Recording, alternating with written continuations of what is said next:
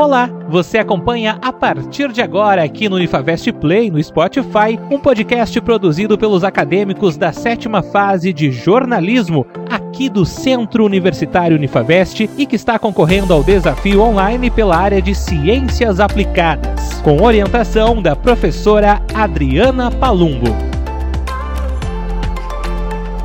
A ordem é que as pessoas fiquem em casa. Os médicos recomendam até evitar apertar as mãos e dar beijinhos na hora de cumprimentar alguém. A prefeitura já fechou shoppings, locais turísticos, mercados que não vendem produtos essenciais e proibiu eventos para evitar aglomerações. Com relação aos idosos, por exemplo, a orientação é evitar aglomerações e o contato direto com as crianças, o que tem feito diminuir o convívio dos avós com os netos. Mais do que só entreter os fãs, as lives que os músicos andam fazendo são muito legais, porque também arrecadam doações para instituições que lutam contra os efeitos da Covid-19. Procurar manter uma rotina saudável em meio à pandemia é fundamental para uma saúde mental de qualidade. O meu nome é Thaís Mayra e nessa quarentena eu trabalhei, trabalhei, trabalhei e assisti todas as lives possíveis. E agora, o que, que eu faço? Meu nome é Kimberly Ganzer. E nossa, ainda é quarentena? Eu já vi todas as minhas séries atrasadas. Eu já li todos os livros da minha lista. Eu já aspirei a casa. Eu já dei banho na minha cachorra. E agora o que eu faço? Eu sou Gabriela Suzin. Ainda é quarentena eu já vi todas as séries que eu tinha vontade. Inclusive até já revi uma que eu já tinha visto. E agora? O que eu faço? Olá, eu sou Débora Vargas e neste momento de distanciamento, além do home office, eu procurei dedicar um tempo para conhecer novas receitas e, claro, ouvir muito podcast. E você, o que está fazendo nesse período? Começa agora o episódio Diário de uma Quarentena.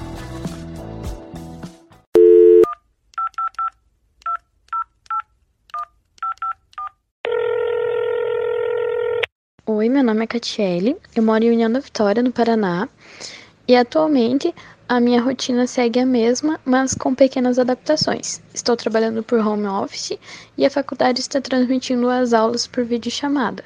Tentei iniciar uma rotina de exercícios e também a praticar yoga no tempo livre. Oi, meu nome é Fernando, eu moro aqui em Curitiba, capital, ah, e é difícil encontrar algo positivo dessa quarentena mas eu resolvi utilizar meu tempo para aprender um novo idioma, que é o francês, que era um sonho que eu tinha e a minha jornada de trabalho não possibilitava. E como eu estou trabalhando em home office, eu tive esse tempo disponível. E também para domesticar o meu dog, que agora ele vai aprender a dar a patinha. Meu nome é Jaqueline, eu moro em Maringá, no Paraná. Neste momento de isolamento social, a minha ansiedade ela aflora. Sendo assim, resolvi encontrar uma forma de autocuidado e autoconhecimento e encontrei a prática de meditação chamada Zazen. E está sendo maravilhoso este aprendizado. Olá, me chamo Juliane, moro em São Paulo e nessa quarentena estou aproveitando para curtir mais a minha filha, Alice, de 4 anos, pois eu trabalho fora então, o nosso tempo é bem corrido. Então, nessa quarentena, eu estou aproveitando para curtir mais ela, para ajudar nas atividades da escola. Oi, meu nome é Joacir, eu moro em Florianópolis e nessa quarentena eu estou utilizando o meu tempo para ler mais livros, para colocar a leitura em dia. Oi, meu nome é Milton Bittencourt, sou de Nova Laranjeiras e eu estou aproveitando esse tempo livre agora da quarentena para fazer algumas coisas que eu já gostava, mas não tinha tempo antes, como cozinhar, colocar minhas séries em dia e também estou com um novo projeto onde eu estou aprendendo a ler e escrever na língua árabe.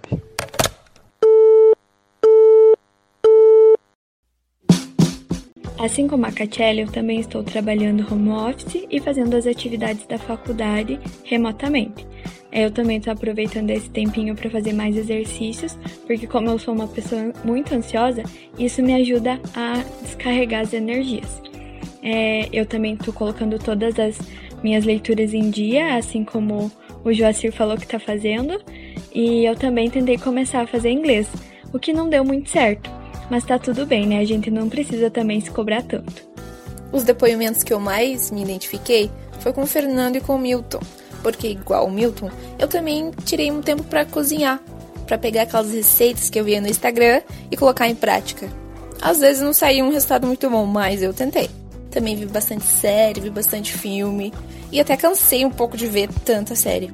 Mas uma coisa que gostei muito dos dois é que os dois tentaram aprender uma nova língua. E isso é muito difícil, o francês e ainda mais o árabe. Então, Milton, tu tá de parabéns. E eu também tentei adestrar o meu cachorro, mas foi difícil e eu desisti logo depois. Mas, Fernando, eu tô confiante que você vai conseguir. E esses dois exemplos mostram que não é tão difícil assim a gente conseguir se distrair na quarentena. A gente pode cozinhar, ver série, adestrar o cachorro. Isso são pequenas atividades que fazem muita diferença no final. É perceptível ver o quanto as pessoas estão buscando alternativas para se ocuparem nessa quarentena. De todos os comentários é, que foi apresentado, eu me identifiquei muito com dois. Um deles é o da Jaqueline. Nesse período, eu tenho aproveitado muito o meu tempo para praticar a meditação e me autoconhecer ainda mais. E isso tem me ajudado muito, principalmente quando sinto ansiedade. E o segundo comentário é, que eu também me identifiquei é o da Juliane. Diferente dela, né, eu não tenho filhos, mas por morar em outro estado, tenho falado com muito mais frequência com os meus amigos e principalmente com os meus pais. Lembrando, gente, este podcast não quer te cobrar produtividade ou mostrar as pessoas fazendo várias atividades. É o contrário quer mostrar que tem pessoas fazendo e reservando um espaço para algo que fazem bem a elas e deixam elas leves. É isso que você deve buscar. Aquilo que te motiva. E sim, pode ser maratonar a série, organizar o guarda-roupa. Só está proibido duvidar da tua capacidade. A gente vai sair dessa juntos. A gente fala da nossa casa direto para a sua. Cuidem-se. Até breve.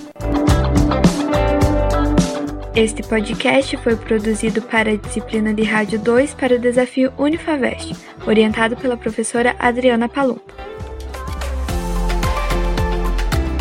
Acompanhe a Unifavest pelas redes sociais. Estamos no Facebook, no Twitter, YouTube, Instagram e, claro, aqui no Spotify. Contate-nos pelo WhatsApp 49 3225 4114. Unifavest. Você no futuro.